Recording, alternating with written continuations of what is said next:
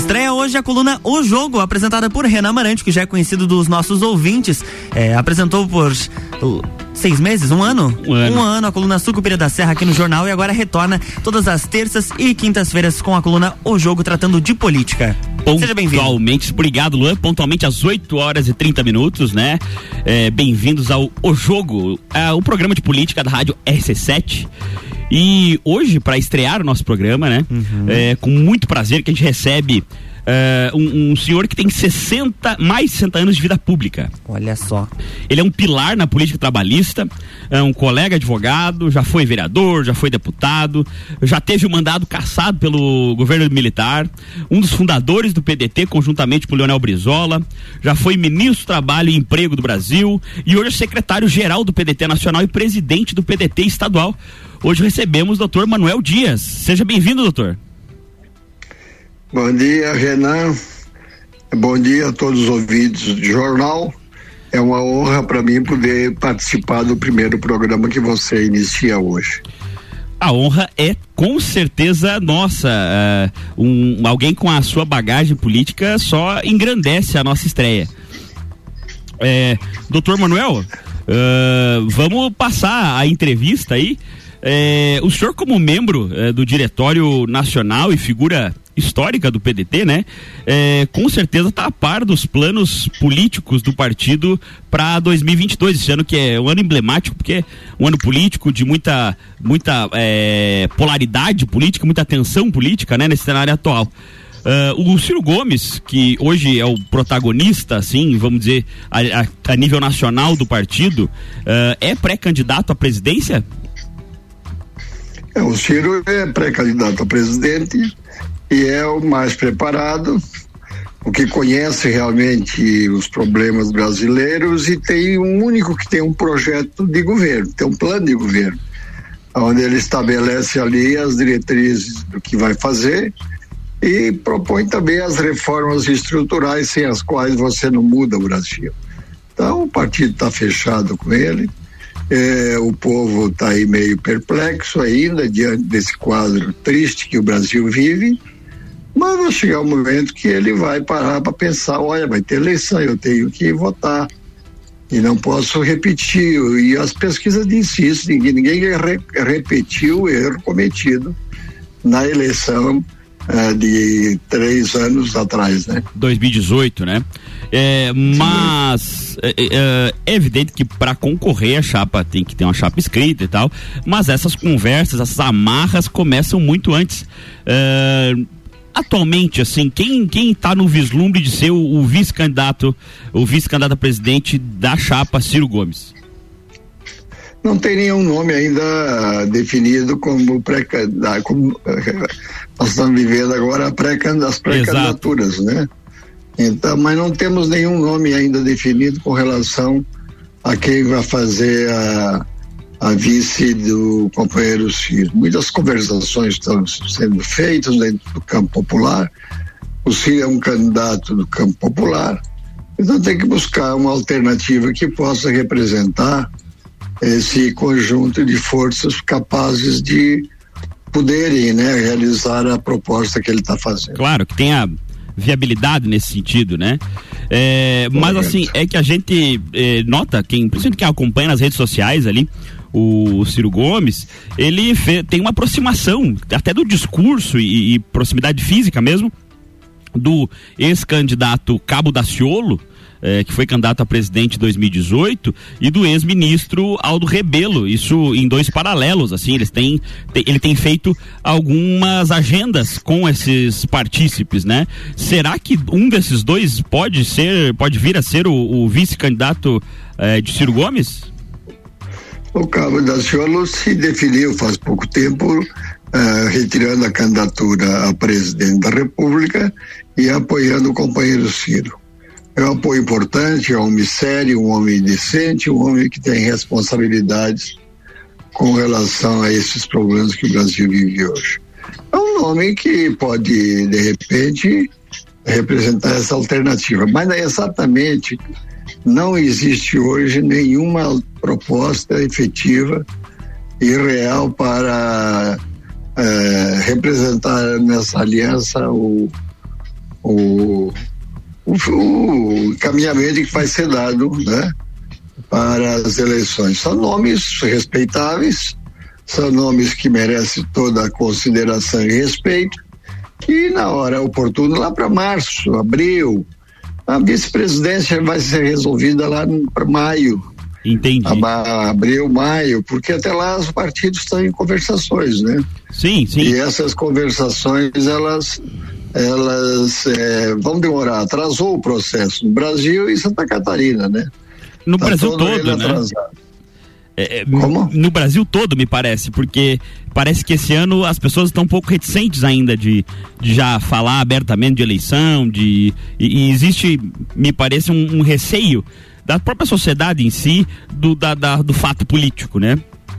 Talvez até pela é, polarização. Crise, essa crise que o país viveu aí da pandemia e a crise desse governo uh, irresponsável né, tem deixado perplexo todo mundo. Então, isso vai atrasar. Nos últimos prazos vão ser é, cumpridos e até o último prazo teremos aí composições, candidaturas lançadas, candidaturas sendo é, retiradas como acontece no Brasil e aqui em Santa Catarina. Claro, normal. Uh, pegando o gancho, o senhor acha que há alguma possibilidade uh, do, do Ciro Gomes retirar sua candidatura e vir a ser vice de alguma outra chapa? Não, porque nenhuma dessas candidaturas até agora postas representam mudanças. Serão todas elas e, e já estão aí negociando com o grande capital, o sistema financeiro, então não vai mudar nada. Entendi. Né? Não vai mudar nada. E para mudar tem que fazer reformas estruturais. E o único que tem uma proposta realmente efetiva de fazer reformas é o Ciro. Então ele não tem como negociar com ninguém a retirada do seu governo até o momento. De fato, as duas maiores candidaturas são candidaturas de continuidade, né? Uma de reeleição e a outra de continuidade de um, de um governo anterior. Então, de fato, tem, tem, tem sentido a, a, a afirmação de, de posição, né? Uh, ainda sobre a corrida eleitoral presidencial, é, há poucos dias ali se firmou o Sérgio Moro como candidato, como pré-candidato, na verdade, né? Trazendo para si aquela pecha de terceira via, que na verdade até aquele momento estava sendo ocupada e muito bem ocupada, de passagem, pelo Ciro Gomes. O senhor julga esse movimento da entrada da, efetiva na corrida do, do Sérgio Moro positivo ou negativo do ponto de vista da candidatura do Ciro Gomes? Não existe terceira via. Né? São todos iguais. Qual é, qual é deles tem uma proposta diferente com relação aos grandes problemas nacionais? Então não tem terceira via. Então é se auto-intitulando terceira via, mas não representam essa alternativa. Então, o Ciro está aí como candidato, não temos hoje nenhum nome que possa uh, representar uma, um entendimento, pelo menos do ponto de vista de que ele saia do pleito, né? porque para ele sair das eleições teria que vir uma proposta realmente eh, de reformas estruturais, de atendimento os interesses dos trabalhadores brasileiros e rever muita coisa aí, essa questão do, da Petrobras, não é possível um país que tem uma riqueza como a Petrobras está vivendo a crise do petróleo que nós estamos vivendo exatamente e unicamente por estarmos submetidos né, à, à política eh, equivocada de, de comprar o nosso petróleo em dólar, né? Exportando nosso petróleo in natura para comprar é, ele, ele, refinado. Refinado a preço refinado. de dólar. Exportamos é, eu, a preço de. Eu... Exportamos a preço de real e importamos a preço de dólar. Eu vi a crítica do, do Ciro Gomes a, no que toca a Petrobras, que ele basicamente disse que é um absurdo ter uma, uma praticamente uma estatal, né, que é uma empresa de economia mista ali, uh, de capital aberto, uh, uma estatal onde o Brasil injeta um valor enorme, uh, acaba exportando em real esse petróleo bruto, ref, compra refinado a preço de commodity e ainda vende para o mercado interno a preço de commodity, sendo que é uma empresa pública, né? Ou então, ou abre-se o mercado e aí deixa várias empresas de qualquer lugar do mundo tal brigarem competitivamente pelo preço ou se fecha o mercado de vez e faz um valor subsidiado, né? Que o, esse sistema misto não funciona. Segundo a não, ótica. Tá aí. Sim, de fato a gasolina nunca teve tão cara, né? É, a gasolina e vai aumentar mais ainda porque hum, nós ah. dependemos da do petróleo americano. Né? A, a, minha pergunta anterior, no que toca ao Sérgio Moro, era na, do ponto de vista político mesmo, se o senhor entende que, que é benéfico ou maléfico a entrada do Sérgio Moro na corrida eleitoral para o Ciro Gomes. Eu digo porque. Uh, ambos figurariam ali como um, ao menos nas intenções de voto, como terceiro colocado e obviamente que a rejeição dos outros candidatos pode empurrar o terceiro, né? É, o terceiro, o, o Ciro é o candidato que apresenta menor rejeição. O Moro é uma, é uma, uma, é um deboche, né? Porque é um homem que fez o que fez tudo até agora. Ele devia se colocar no lugar dele. Não tem menor condição de disputar um pleito, nem autoridade para disputar um pleito. É um homem que levou o país a uma situação é, não, não, não contra o Lava Jato. O Lava Jato, eu creio até que foi uma boa, uma boa ação.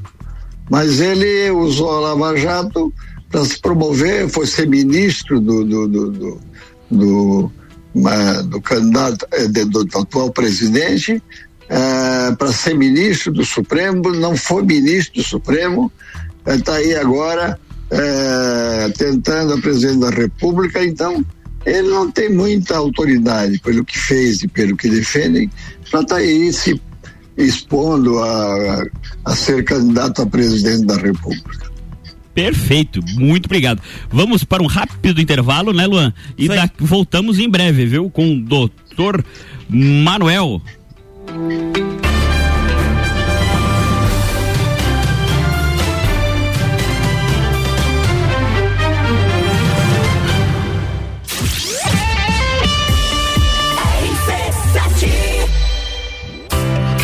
O momento certo de construir ou reformar sua casa? Inovação e ousadia é o que nos inspira a sermos cada vez melhores. Por isso, o momento certo para realizar esse grande sonho pode ser qualquer um, desde que seja com a Zezago.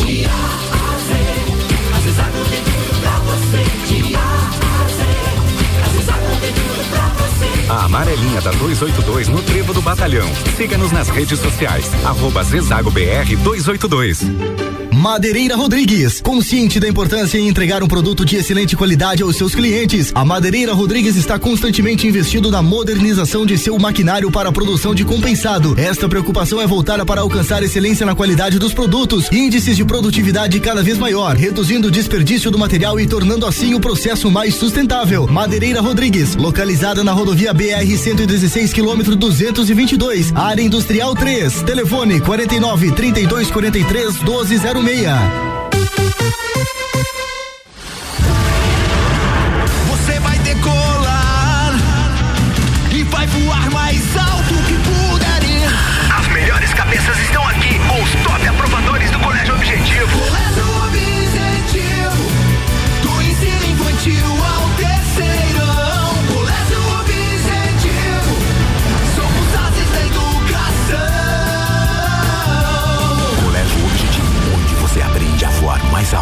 Matrículas abertas. WhatsApp 991015000.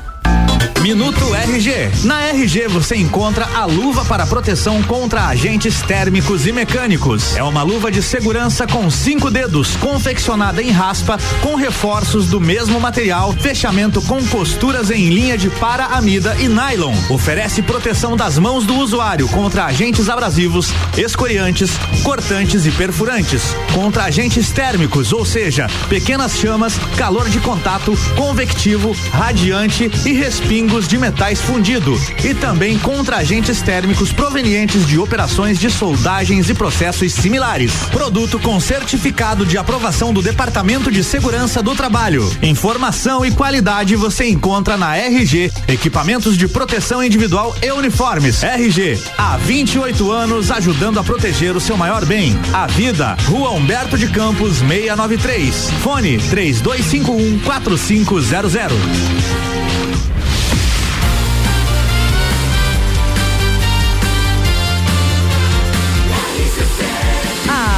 No seu rádio tem 95% de aprovação. Jornal da Manhã.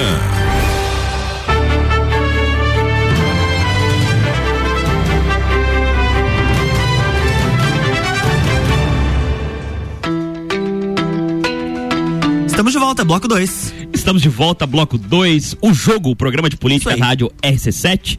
Estreando Todo hoje. dia, terça, toda terça e quinta. Todo dia, 8 terça e horas, quinta. Isso, toda terça e quinta, 8 horas e 30 minutos da manhã. Vou aproveitar aqui o retorno do intervalo para mandar um abraço pro Kelvin, meu querido, meu compadre, que está nos acompanhando aqui do estúdio, né? Ele que é um membro militante do PDT aí Uhum. e fez a ponte para podermos entrevistar o querido Dr. Manuel Dias, que hoje é o nosso convidado. E queria mandar um abraço para o seu Rui, que está nos ouvindo lá de Itapema e mandou mensagens aqui. Um abraço, seu Rui. Em breve nos encontraremos. Doutor Manuel, tá nos ouvindo? Ouvindo, claro. Vamos agora no segundo bloco falar um pouco das eleições estaduais. O senhor, como presidente estadual do partido, com certeza está ah, super a par da- do, do- tema, né? Ano passado, n- no programa anterior, Sucupira da Serra, nós recebemos aqui o Fernando Coruja, ex-deputado. eh, foi meu professor da- na faculdade, inclusive, pessoa que a gente quer muito bem e tem um carinho particular mas conhecido na região eh, e ele se colocou como pré-candidato ao governo do estado pelo PDT, na, na época então recém tinha se filiado ao PDT. E a gente pergunta se já existe eh, tratativa de como será a composição da chapa, se realmente se, se confirma a pré-candidatura do Fernando Coruja e, e- e a- em que pé anda, na verdade, os preparativos para a futura campanha. Ah, vamos em- vamos, vamos pôr a ordem. Nós, a Frente Popular vai ter uma reunião quinta-feira aí em Lages, que são os oito partidos aí que, que a constituem. Vai ser às 14 horas na Câmara de Vereadores de Lages, aonde nós daremos, seguimento aos debates que estamos fazendo aí para a constituição dessa frente. O Coruja é uma, uma uma figura histórica da política aí da Serra, do, especialmente de Lages, e é o nosso pré-candidato da, pelo PDT ao governo do estado. A nossa frente, ela eh, pediu que cada um dos partidos que a constituem eh, lançasse candidatos, né, um nome é candidato ao governador, e o PDT lançou o nome do companheiro Coruja para disputar as eleições deste ano aqui em Santa Catarina. O... Então nós temos, vamos conversar aí, há fatos novos em Santa Catarina eh, acontecendo, como no- é o caso da saída do deputado, do senador Dário Berger do PMDB, que pode vir também constituir essa frente que nós estamos eh, preparando. Então, ah, como eu disse, está tudo atrasado ainda, não só aqui, de, eh, não só no Brasil, mas também em Santa Catarina, mas vamos ter aí novidades e que a nossa frente vai eh, discutir entre nós como proceder e como fazer. Essa, essa frente é composta por quais partidos, doutor? É, são tantos que eu nem sei todos. É, PT, PDT, PSB, Partido Verde, P- PSOL, PCdoB, é, quem mais aí? Tem mais partido aí que eu não estou me recordando agora. Entendi. Mas então, na verdade, é é uma reunião do, do- do- do- dos partidos com aquele espectro um pouco mais à esquerda. Correto, é um campo popular aí, tem esses partidos todos que somados em Santa Catarina ah, nunca tiveram menos do que 23, 24% dos votos do eleitorado catarinense. Então, é, realmente é uma força representativa e nós queremos aproveitar esse momento difícil da nossa vida para para colaborar, ajudar aí a fazer uma Santa Catarina diferente, muito melhor. Com certeza. É, doutor Manuel, eu, eu ia pedir um favor, na verdade, pro senhor. Se, eh, o senhor, com a sua experiência política, inclusive como dirigente partidário e, e uma pessoa que flutua nesse meio tão bem há mais de 60 anos, eh, nós temos aqui, eh, esse ano, alguns pré-candidatos que são figurinhas carimbadas, conhecidas da população eh, ao governo do Estado. E eu ia lhe pedir a vênia, se fosse possível, evidentemente, de o senhor fazer um comentário sobre a viabilidade eleitoral de cada um deles, que é de um- uma listinha que a gente preparou aqui. Seria possível? Pois não? Vamos lá. Vamos lá. Começando pelo é, famoso ex-governador aqui da região, Raimundo Colombo. Qual seria o seu comentário sobre a viabilidade eleitoral para este pleito de 2022 ao governo do estado de Raimundo Colombo? Ele está percorrendo o estado aí, defendendo a posição dele como pré-candidato a governador, mas está difícil a situação dele porque o, o partido a que ele pertence tem aí alguns compromissos e com outras candidaturas. Então eu creio que como todos os todos os Santa Catarina partidos estão numa posição complicada, né? Sim. Ele também está com dificuldade de encontrar o destino político dele. Com certeza, a gente viu que tem o João Rodrigues também, que é do partido dele, que também ensaiou uma saída ali, enfim. É, vamos ao próximo, Jorginho Melo, senador aí eleito por Santa Catarina. Jorginho foi eleito uh, na, na onda, né? Na onda do 17, apoiando a candidatura do, do- desse, desse imbecil aí que governa o Brasil hoje. Então eu, creio que ah, ele terá dificuldade também, porque com a queda, a queda ah, enorme que está sofrendo o, o presidente Bolsonaro, ele vai na onda dessa, dessa degradação da candidatura do Bolsonaro. Então, eu acho que é uma candidatura difícil, complicadíssima e que ele vai também pagar o preço de ser é, dar apoio né, à candidatura do Sim. Bolsonaro. Com certeza. Vamos lá, já que estamos falando do, do presidente Bolsonaro, o governador Carlos Moisés, que também se elegeu aí na, na onda do 17, como o senhor bem falou. É, o Bolsonaro está vivendo um momento de, de total. É, ninguém acredita o que está acontecendo em Santa Catarina. Ele, um governador que foi eleito, que ninguém sabe quem é, conseguiu arrumar, arrumar o apoio da maioria da Assembleia Legislativa em torno do projeto que está distribuindo dinheiro para todo mundo aí. O É. Estado está bem financeiramente e ele, aproveitando disso, está aí é, nessa promiscuidade que hoje vive o Estado de Santa Catarina com relação ao governo do Estado. Então, ele se, se, se, filiar ao PMDB, ele terá o apoio do PMDB. Mas também o PMDB, na hora que apoiar a candidatura dele ao presidente da República, joga fora toda uma história, né? Joga fora toda um, uma memória que foi a, a, outra hora o MDB, né? Agora, sim, sim. Oposição à É, ditadura e tudo é, mais. E isso tudo bota fora porque seria a negação de toda a sua história.